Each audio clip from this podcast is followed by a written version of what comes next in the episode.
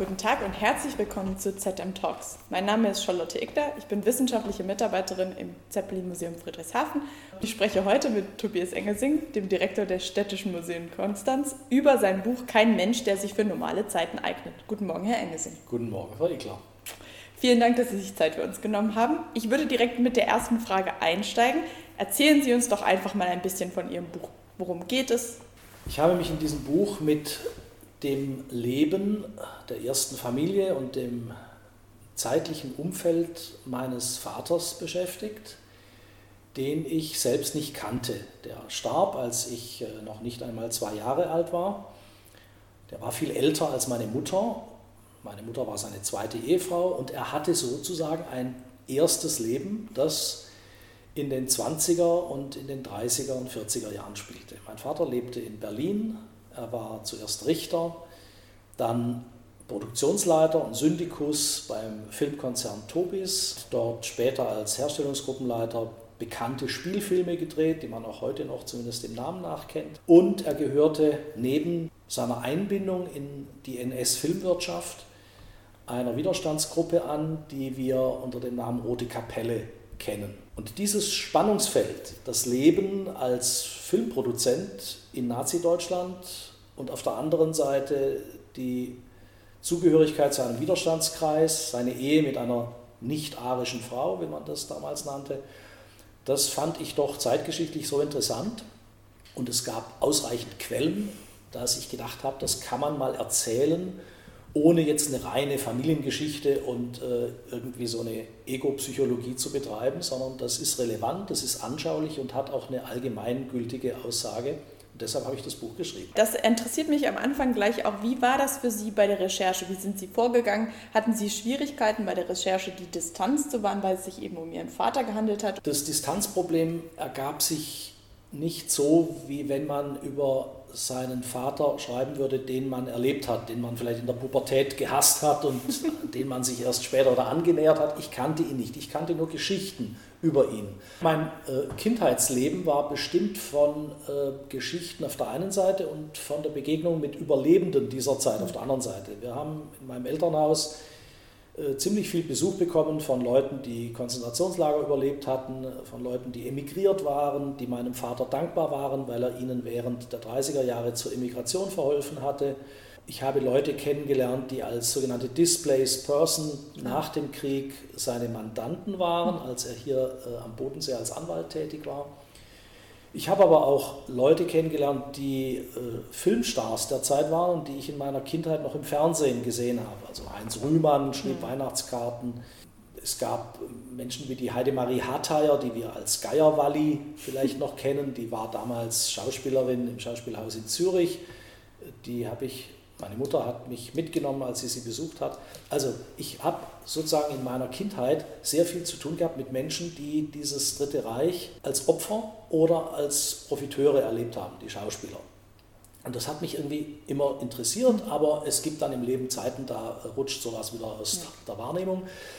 Und irgendwann äh, habe ich doch festgestellt, es tauchen da neue Quellen auf. Es gab eben äh, Zugang zum Beispiel zu den Akten des Tobis Filmkonzerns, die lagen bis zum Ende der DDR in der ah. DDR, in sowjetischen Archiven und wurden dann im Bundesarchiv in Berlin zugänglich. Da taten sich auf einmal die Produktionsakten von Filmen auf, die mein Vater produziert hatte. Also bis ah. in die Handakten, die er und seine Leute geführt haben, wow. waren die Dinge noch da.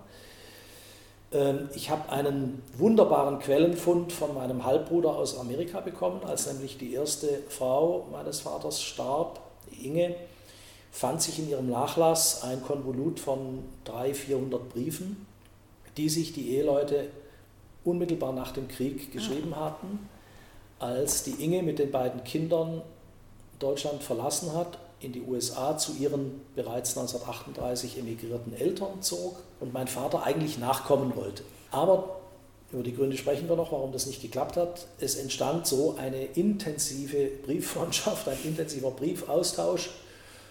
Am Ende ist die Ehe über diese Trennung zerbrochen, aber diese Briefe sind eine wunderbare Quelle, weil sie auch die Reflexion über die Nazizeit enthalten. Und ich bin Historiker irgendwann stellt man fest, da ist ein Leben und das sind Quellen und da gibt es auch noch Zeugenaussagen. Ich habe auch noch lebende Menschen befragt, die diese Zeit erlebt haben, die mein Vater kann. Und es rundete sich so allmählich ein Bild und ich äh, dachte immer, na, irgendwas muss ich da mal mitmachen. Und dann gab es eine Situation, ich habe in der Wochenzeitung Die Zeit äh, ein kurzes Interview gegeben, als ein Kollege, Christian Staas, sich mit Nachfahren von Widerstandskämpfern beschäftigt mhm. hat. Und da hat er mich auch gefragt und ich habe gesagt, ja, mein Vater war eigentlich kein Widerstandskämpfer, er gehörte zu der Gruppe, aber ich habe mich dazu geäußert und ich habe gesagt, ja, ich habe eigentlich vor, über ihn und seine Zeit ein Buch zu schreiben. Und dann meldete sich bei mir die Frau Rotter, Programmchefin von Ulstein, Propylen und hat gesagt, Herr Hensing, wollen Sie das Buch bei uns machen? Und das war dann sozusagen, das war dann der Marschbefehl, da war mir klar, okay, jetzt kannst du nicht mehr anders, jetzt musst du die Sache auch zu Papier bringen.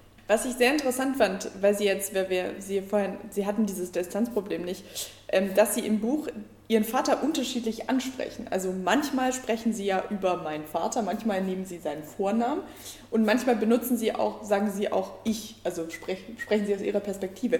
Wie haben Sie diese Unterscheidung gemacht? Also gibt es da eine, wie haben Sie dieses Stilmittel gewählt? Sozusagen? Das ist handwerklich relativ einfach. Also bis 1960 ist er nicht mein Vater, mhm. denn da gibt es mich erst. So. Und bis dahin nenne ich ihn auch nicht mein Vater, weil das ist ein anderes Leben, ja, mit ja. dem ich auch keine Verbindung habe. Ja. Und da nenne ich ihn, weil ich ihn als jungen Mann erlebe und weil ich ihn sozusagen als einen fernen Verwandten sehe, nenne ich ihn Herbert mit seinem Vornamen. Denn da ist er ein junger Mann, der so jung war wie ich und ich habe gewisse Übereinstimmungen festgestellt. Ich habe festgestellt, dass ich also nicht vom Postboten bin, sondern dass es wahrscheinlich schon mein Vater ist, weil es bestimmte Ähnlichkeiten gibt, äh, wie auch bei meinem Bruder Ähnlichkeiten vorhanden waren.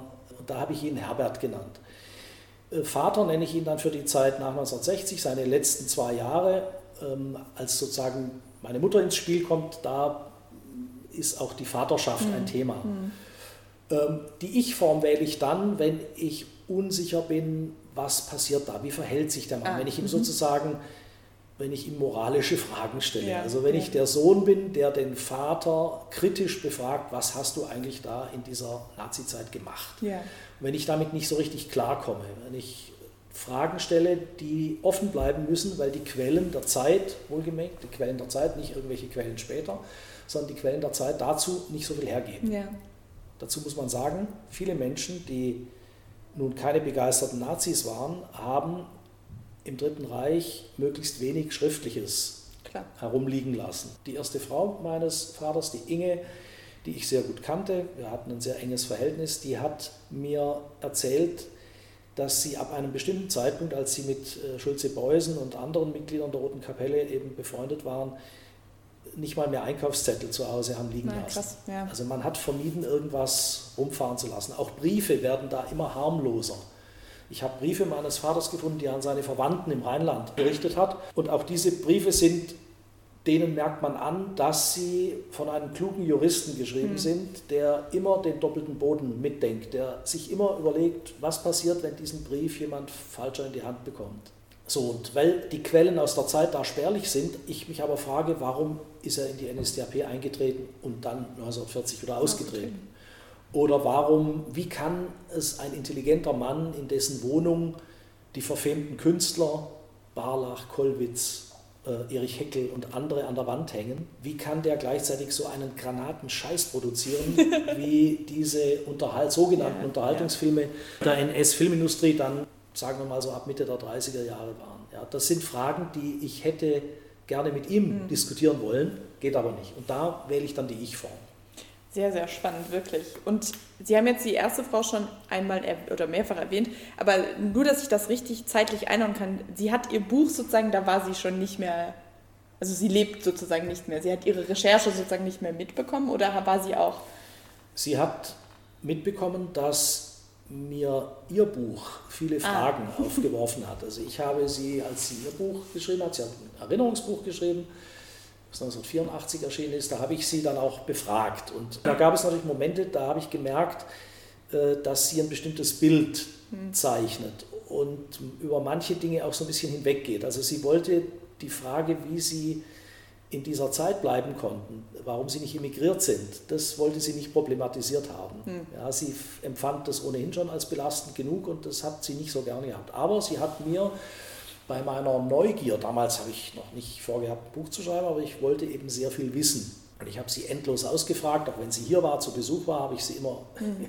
ausgefragt. Und da ich damals schon als Journalist gearbeitet habe, habe ich das immer aufgeschrieben. Mhm.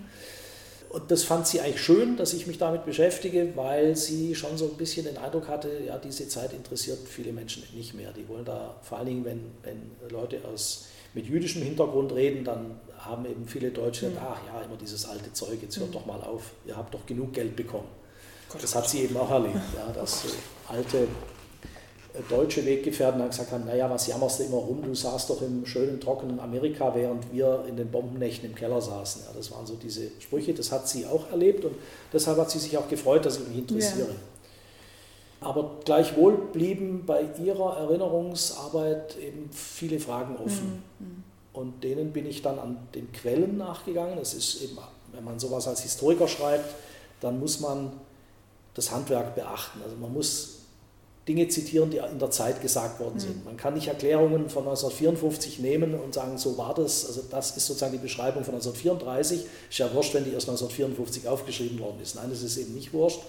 Man muss sich immer auf das berufen, was ist in dieser Zeit an Äußerungen da. Und da war ich eben extrem froh, als ich in Ermittlungsakten, in den Akten der Tobis, äh, in zeitgenössischen Briefen, in Hinterlassenschaften anderer Akteure, äh, in den Briefen und Kassibern aus der Roten Kapelle, dass ich da die Zeit rekonstruieren konnte. Mhm. Und die Inge war mir da hilfreich, durchaus auch in Diskussionen. Das fand ich tatsächlich ganz spannend, dass die Familie, also dass Inge und Herbert ja entschieden haben, nicht zu emigrieren oder nicht emigriert sind, aber dann nach dem Krieg emigriert sind. Also das erschien mir als Leserin ein Widerspruch, ähm, weil ich natürlich, mir ist natürlich bewusst, dass auch in Deutschland nach dem Krieg es natürlich wirtschaftlich höchst problematisch war und man natürlich kein, sicherlich kein schönes Leben hatte. Aber in dem Moment habe ich gedacht, hm, also nach dem Krieg sind sie dann, wollten sie dann gehen, alle, ähm, aber während des Krieges nicht. Und das kam mir als Leser auf jeden Fall, Leserin, als wie ein Widerspruch vor in dem Moment auch. Da muss man auch zwei Ebenen sehen. Das eine ist, nach 1945 wurde eben bekannt, in welchem Ausmaß die Deutschen hm. Verbrechen an den europäischen Juden begangen haben. Und äh, von diesen Verbrechen waren auch Teile von Inges Verwandtschaft betroffen. Hm.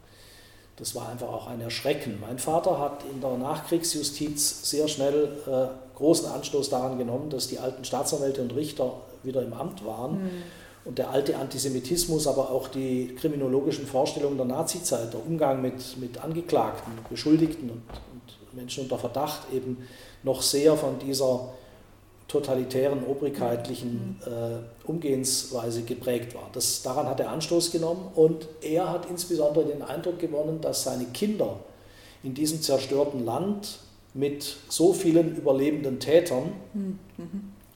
als Kinder einer, einer nach Nazi-Jargon halbjüdischen Mutter keine guten Chancen haben würden. Er hat das sicher pessimistischer gesehen, als es war. Und er wollte, dass die Familie nach Amerika geht und er wollte auch weg aus Deutschland.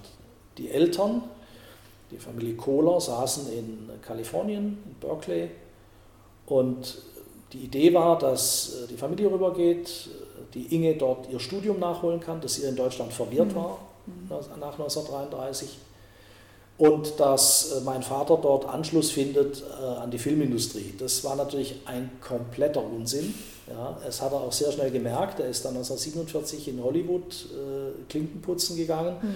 hat dort berühmte Leute getroffen, äh, unter anderem Billy Wilder und Leute, die er eben aus, aus der Filmarbeit kannte. Das waren die, die gerade ausgewandert sind, die gewichen sind, yeah, ja, die. Platz gemacht haben für junge Leute wie ihn, aber die soweit sie mit ihm zu tun hatten, äh, nach dem Krieg auch gesagt haben, du warst anständig, du mhm. hast dich, ja, ja. du hast dich, du hast uns geholfen.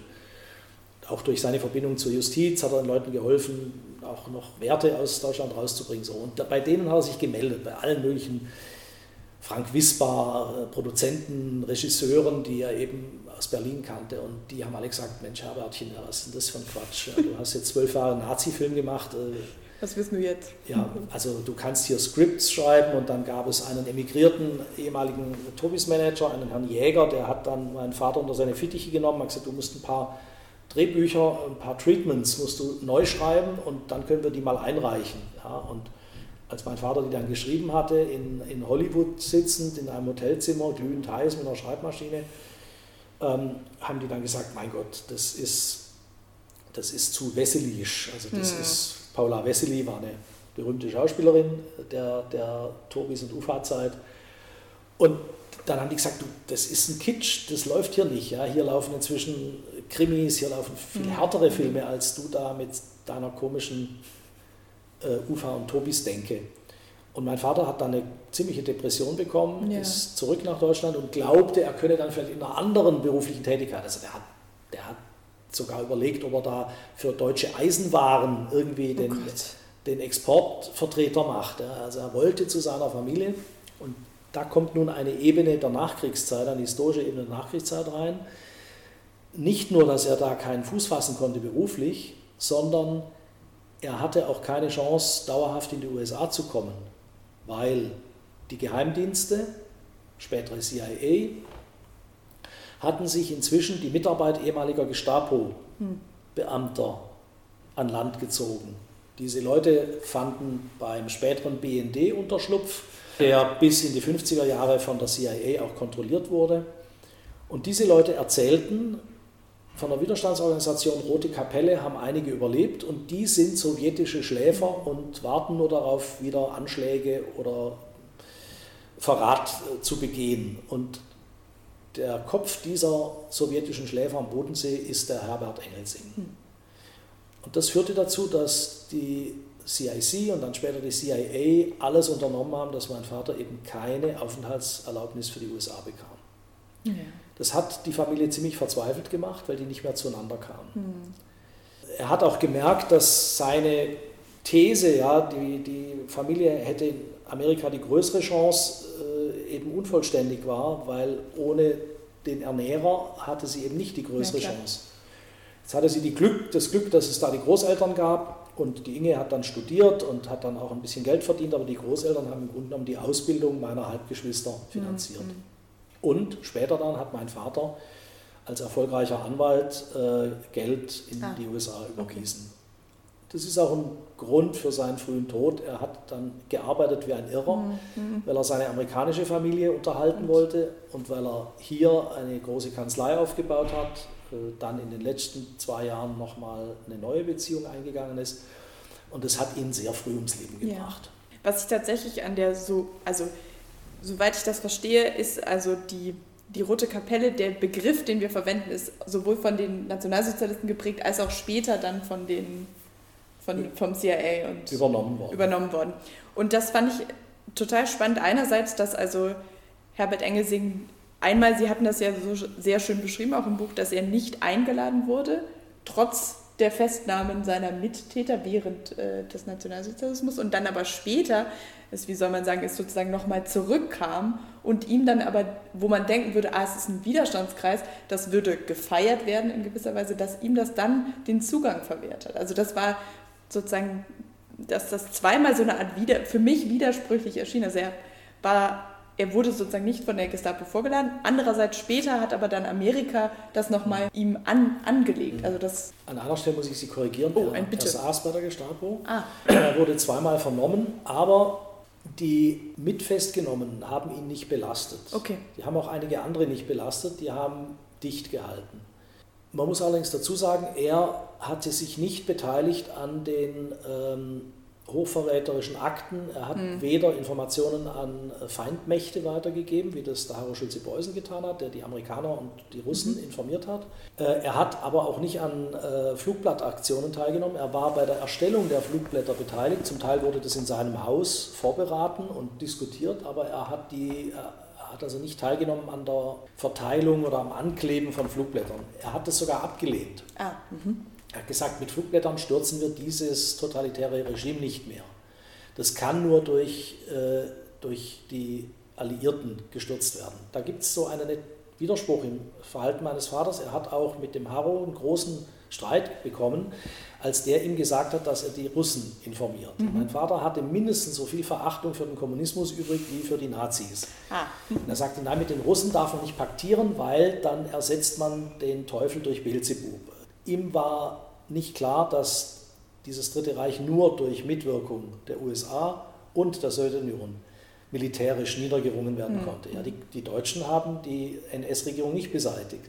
Und es haben auch nur ganz wenige versucht. Also er hat sich von den Widerstandsakten, diesen, diesen Protestformen, hat er sich in der letzten Konsequenz zurückgehalten und hat auch durch seine Funktion äh, keine Informationen an Feindmächte weitergegeben. Mhm. Deshalb hat die Gestapo ihn zwar vernommen, aber sie haben ihn zum Glück, man muss sagen, das ist eine große, große Portion Glück, sie haben ihn da nicht verdächtigt mhm. und haben ihn dann wieder laufen lassen. Gleichwohl haben sie eine Akte angelegt und nach dem Kriege gibt es also auch Aufzeichnungen von Ermittlungsführern, äh, die den Rote Kapelle-Komplex schon als Gestapo-Beamte äh, untersucht ah. haben. Die schreiben in Aktennotizen für die CIA CIC und für, den, für die Organisation Gehlen, also das, den späteren mhm. Bundesnachrichtendienst, BND, dass ihnen dieser Engelsing wohl in der ersten Ermittlung durch die Lappen gewitscht sei. Sie können ah. das heute nicht mehr verstehen, dass ihnen dieser Typ entgangen sei ist auch völlig klar. Also allein die Versammlungen im Haus im Grünewald, die permanenten Diskussionen, was soll nach Hitler kommen mhm. und wie mhm. kann man Hitler stürzen, allein das ähm, hätte gereicht, um ihn äh, unter das Schaffer zu bringen. Mhm. Ja, wirklich, also das fand ich besonders spannend. Also muss ich, weil ich mich als Leserin, ich habe eigentlich immer darauf gewartet, dass sozusagen er jetzt auch zum Beispiel ins Gefängnis kommt, also als dann diese, als sie dann beschrieben haben, wie auch die Personen festgenommen worden sind.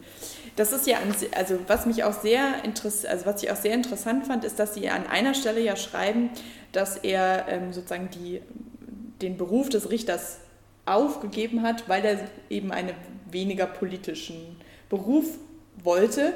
Und dann ist er in die Filmindustrie gegangen, die ja später aber für die Nationalsozialisten, für die Diktatur ein sehr politisches wichtiges Mittel war. Und da erschien es, das erschien mir auch so ein bisschen als Widerspruch. Das konnte er natürlich am Anfang wahrscheinlich nicht wissen. Aber das fand ich ganz interessant, dass einerseits dieser Beruf aufgegeben wurde und dann aber noch ein, man doch auch einen sehr politischen Beruf letztendlich wieder hatte. In seiner Wahrnehmung war das, war das eigentlich gerade anders. Er hat festgestellt, dass die Justiz ähm, politisiert, ideologisiert wird. Die richterliche Spruchpraxis wurde sehr schnell an das NS-Rechtsverständnis angepasst, also insbesondere was äh, den Umgang im Zivilrecht etwa mit jüdischen Klägern oder Beklagten anlangte. Also das, die, die Spruchpraxis der Gerichte hat sich durch richterliche Spruchpraxis, bevor die Gesetze geändert wurden, haben die Richter sich schon angepasst ja. und haben sehr schnell ähm, ideologisches Recht angewandt. Und da, da hat mein Vater ein Problem mit gehabt, weil ein Großteil seiner Freunde, auch seiner Richterfreunde, waren jüdische Leute, die ihre Ämter verloren haben. Er selbst war Mitglied des Republikanischen Richterbundes und hätte auch ums Haar äh, ah. seinen Job verloren. Er ist dann 1933 in die NSDAP eingetreten auf Rat des damaligen Vorsitzenden des Republikanischen Richterbundes, äh, des Reichsvorsitzenden, Kröner hieß der Mann, der hat einigen jungen Richtern geraten, geht in die NSDAP, ah. dann könnt ihr euch vielleicht retten. Also in Berlin haben von 68 Mitgliedern des Republikanischen Richterbunds, äh, ich glaube, 60 ihren Job verloren. Oh, krass, okay. Und mein Vater und ein Studienkollege, die konnten sich halten, indem sie eben schnell noch in die Partei eintraten, mhm. als ganz junge Richter. Aber er hat dann eben im Laufe von zwei Jahren gemerkt, das kann ich nicht. Und dann hat ihm auch sein zukünftiger Schwiegervater, Arthur Kohler, ein ebenfalls pensionierter Richter, der hat ihm gesagt, du musst weit weg vom Staat. Mhm. Geh irgendwo hin, wo du nicht in der Nähe von einer Staatsfunktion bist. Und da er in einer Filmkammer schon tätig war und schon Gustav Gründgens und Marianne Hoppe kannte und den Rechtsanwalt Karl Langbehn, der später ein Mann des 20. Julis war James, äh, Helmut James Graf von Moltke aus dieser Kanzlei kannte, hat er sich aus der Justiz wegbewegt, war zuerst in dieser Kanzlei und hat dort Filmsachen gemacht mhm. und fand, weil er wohl persönliche Filmbegeistert war, fand das spannend. Mhm. Und der Film war damals, also die Tobis, Tonbildsyndikat heißt diese Firma ursprünglich, äh, war damals noch ein niederländisch-schweizerisch-deutscher Konzern ah, und er mhm. glaubte, dass er da weit ah. genug vom Staat entfernt sei. Was er nicht wusste, ist, dass zu diesem Zeitpunkt bereits ein Beauftragter von Goebbels Anteile dieser Firma sozusagen unter Ausschluss der Öffentlichkeit aufgekauft mhm. hat.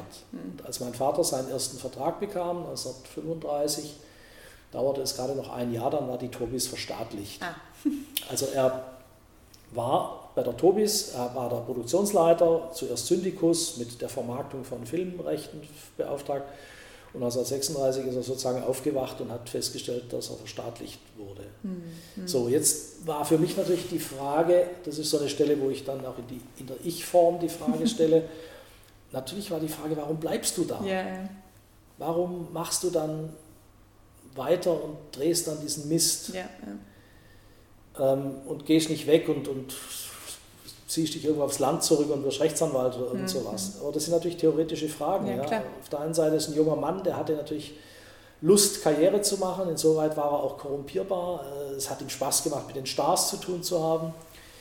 Aus seiner Sicht, das ist ja meine und unsere heutige Sicht, dass diese Filme Kitsch waren, äh, ideologisierter Kitsch, aus seiner Sicht waren das gute Unterhaltungsfilme. Yeah. Da machten auch tolle Leute mit. Ja, er hat dann die Käthe Dorsch kennengelernt, äh, Grete Weiser, Willy Birgel, Heinrich George, also die erste Reihe der damaligen Schauspieler, die im Reich geblieben waren, die nicht emigriert waren. Und insoweit war er dann vielleicht auch ein Stück weit angefressen und mhm. korrumpierbar und ist da geblieben. Nach dem Krieg hat sowohl die Inge als auch er immer wieder gesagt, meine Stellung beim Film und das darf man nicht vergessen, hat meine halbjüdische Frau geschützt. Ja. Die beiden konnten nur mit einer Sondergenehmigung heiraten. Also der hat eine halbjüdische, nach damaliger Diktion, halbjüdisch war 1938 geheiratet, mhm. als die Nürnberger Gesetze schon drei Jahre in Kraft waren und man nur noch mit einer Sondergenehmigung einen nicht-arischen Ehepartner heiraten durfte. Und er hat zu ihr gehalten. Er hätte sie auch verlassen können, hätte sagen können, du, sorry, tut mir leid, passt naja, nicht für meine Karriere. Nein, er hat zu ihr gehalten, hat auch seinen Vorgesetzten geschrieben. Ich habe da auch Originalbriefe der Zeit von ihm gefunden, wo er schreibt, also entweder ähm, kann ich weiterarbeiten oder ich muss eben gehen. Und mhm. dann gehe ich, mhm. weil ich werde auf keinen Fall die Frau verlassen. Mhm. Und er hat seine Tätigkeit beim Film, die natürlich eine ideologische Komponente hatte. Er hat auch zwei Filme, die im HJ-Milieu spielen, produziert und zwei antibritische äh, hm. Kriegsfilme. Ähm, er hat diese Funktion beim Film eben als einen Schutzschirm für seine Frau und seine zwei Kinder, die Achtelsjuden waren, ja, ja. Äh, Viertelsjuden nach der, nach der Diktion. Ähm, und aus heutiger Sicht, wir sagen ja, warum gehst du nicht? Er sagt, weil ich damit meine Familie geschützt ja, habe. Die Frage bleibt für mich, wie kann man ähm, neun Jahre lang in einem Konzern arbeiten, wo man dann immer belanglosere Dinge dreht, mhm. als hochintelligenter, sehr guter Jurist. Aber das ist vielleicht eine akademische Frage. Es gibt vielleicht Zeiten, wo man froh ist, dass man irgendeine Position hat, dass man es halbwegs durchsteht. Und ich glaube, 1938, als seine Schwiegereltern emigriert sind, und er hätte auch noch emigrieren können, da war er wahrscheinlich auch zu angefressen vom Erfolg, den er gerade hatte. Mhm. Er hat 1937 mit dem Mustergarten von Heinz Rühmann den erfolgreichsten deutschen Film mhm. dieser zwei Jahre produziert. Da hat ihn vielleicht der Erfolg auch so ein bisschen angefressen. Und mein Vater war auch ein, ein begnadeter Schauspieler, auch ein, ein, ein, ein Gambler. Ja, ich glaube, es so lassen auch seine Äußerungen vermuten. Es hat ihm auch gewissermaßen Spaß gemacht, die Größen des Regimes, mit denen er zu tun hatte, zu täuschen, ja. immer wieder finden zu finden, Wege zu finden. Das ging sicher bis Kriegsbeginn. Aber dann war natürlich äh, auch in der Filmindustrie Schluss mit so Zwischenräumen ja. und Halbtönen. Da wurde dann Haltung und Linie gefordert und da war die Kontrolle auch einfach sehr viel stärker und auch der, der Repressionsapparat war dann sehr viel aggressiver. Denken Sie denn, dass Ihr Vater den Film auch, weil er eben ja auch nach dem Krieg versucht hat, in Hollywood Fuß zu fassen, das dann auch später als seine Art Berufung gesehen hat? Oder glauben Sie, dass er sich an Hollywood gewandt hat, weil das eben was war, was so dazu passte? Irgendwie? Nee, der hat gern Filme gedreht. Also der hat ja dann auch Spaß gehabt, selber Drehbücher zu schreiben. Er hat auch zwei Kriminalfilme äh, selber geschrieben und ah. produziert. Äh, Herr Sanders lebt gefährlich und um neun kommt Harald. Äh, die, die Filme kann man heute noch angucken, die sind also frei von, von äh, ideologischen Beimischungen. Es tritt sogar eine Anwältin auf, also das Frauenbild oh. ist dort, äh, wird dort in Frage gestellt, denn es gab keine Anwältinnen oder nur ganz wenige im Dritten Reich. Also er stellt es da auch in Frage. Und ähm, ich habe über die beiden Filme auch mit Michael Verhöfen lang diskutiert und, und habe ihn auch gefragt, was, wie er das einschätzt, mhm. ja, wie diese Filme auf ihn wirken. Und er hat gesagt, ja, also die, das ist eine gute Geschichte, das ist gut gemacht und jetzt mal abgesehen, dass das halt die, die technischen Mittel der Zeit sind und die Sprache der Zeit, die Filme sind okay. Ja, die hätten wir ähnlich, ein bisschen anders, aber ähnlich gemacht. Also mein Vater hat sicher auch Freude an diesem ja. künstlerischen Metier gehabt. Er war sehr künstlerisch interessiert, er hat auch immer geschrieben, hat auch noch in seinen späten Jahren immer wieder mal kleine Texte geschrieben, hat auch gern für Zeitungen ab und zu was geschrieben. Also ich glaube schon, dass es für ihn auch neben der Juristerei, die er sehr geliebt hat, äh, eben auch eine Passion war. Ja, ja. Und er hätte gerne in einer nazifreien Welt weiter Filme gemacht. Ich fand nämlich, so wie Sie seine juristische Tätigkeit auch in Konstanz nach dem Krieg beschrieben haben, dass sie, also dass er ja wohl auch ein sehr guter und sehr, passt wie Sie sagen, er hatte eine Leidenschaft für seinen Beruf als Jurist. Also ja. So wirkt das auf jeden Fall, für, wirkte das so auf mich. Also wenn man seine Examina anguckt, äh, das waren hervorragende Examina. Er hat als äh, ganz junger Referendar äh, schon promoviert ähm, hat auch später in anspruchsvollen Kammern gearbeitet, mhm. Wettbewerbsrecht, Urheberrecht, Filmkammern. Also er hat, ähm, ich glaube, er hat eine große Lust an der Juristerei gehabt, ja. aber es ist ja, wir kennen das ja auch, ja, wir wählen einen Beruf und ähm, spielen gern Handball oder, oder sind begeisterte äh, äh Laiengeiger und, ja. und gehören ja, noch einem Orchester oder einem Chor an und, manchmal denken wir, wir hätten vielleicht auch eine künstlerische Laufbahn machen können, stattdessen hocken wir jetzt in einem Büro. es war sicher, mein Vater war ein musischer Mensch, der zugleich einen scharfen Verstand hatte und beide Instrumente, sein, seine Intuition, seine menschliche Reaktionsfähigkeit, seine Menschenkenntnis und seine juristische Fähigkeit eingesetzt hat, um durch diese mörderische Zeit zu kommen. Mhm. Das muss man ihm wohl zugute halten. Er hat seine Familie geschützt, er hat vielen Freunden geholfen und er hat neun Jahre lang in einer fragwürdigen Filmindustrie gearbeitet. Und nach dem Krieg ist er ein Opfer des Kalten Krieges geworden. Mhm. Er galt plötzlich als kommunistischer Spion, ein Mann, der aus einem liberalen rheinischen Bürgertum kam und hm, hat versucht, diesen Spagat zu leben, aber das ging über seine Kräfte und als er knapp 58 Jahre alt war, hat ihn ein Hirnschlag mhm umgehauen. Mhm. Und das war es dann mit diesem kurzen, wilden Leben. Ja. Was mich zuletzt tatsächlich noch interessieren würde, ist, dass ja auch, ist im Buch geht es viel um Konstanz, weil ihr Vater nun auch in Konstanz gelebt hat. Hat sich Ihr Bild von Konstanz geändert, während Sie recherchiert haben? Weil Sie, Sie sind nun in Konstanz natürlich auch durch das Museum sehr verwurzelt auch. Naja, es hat, also mein Bild hat sich nochmal ähm, etwas geschärft.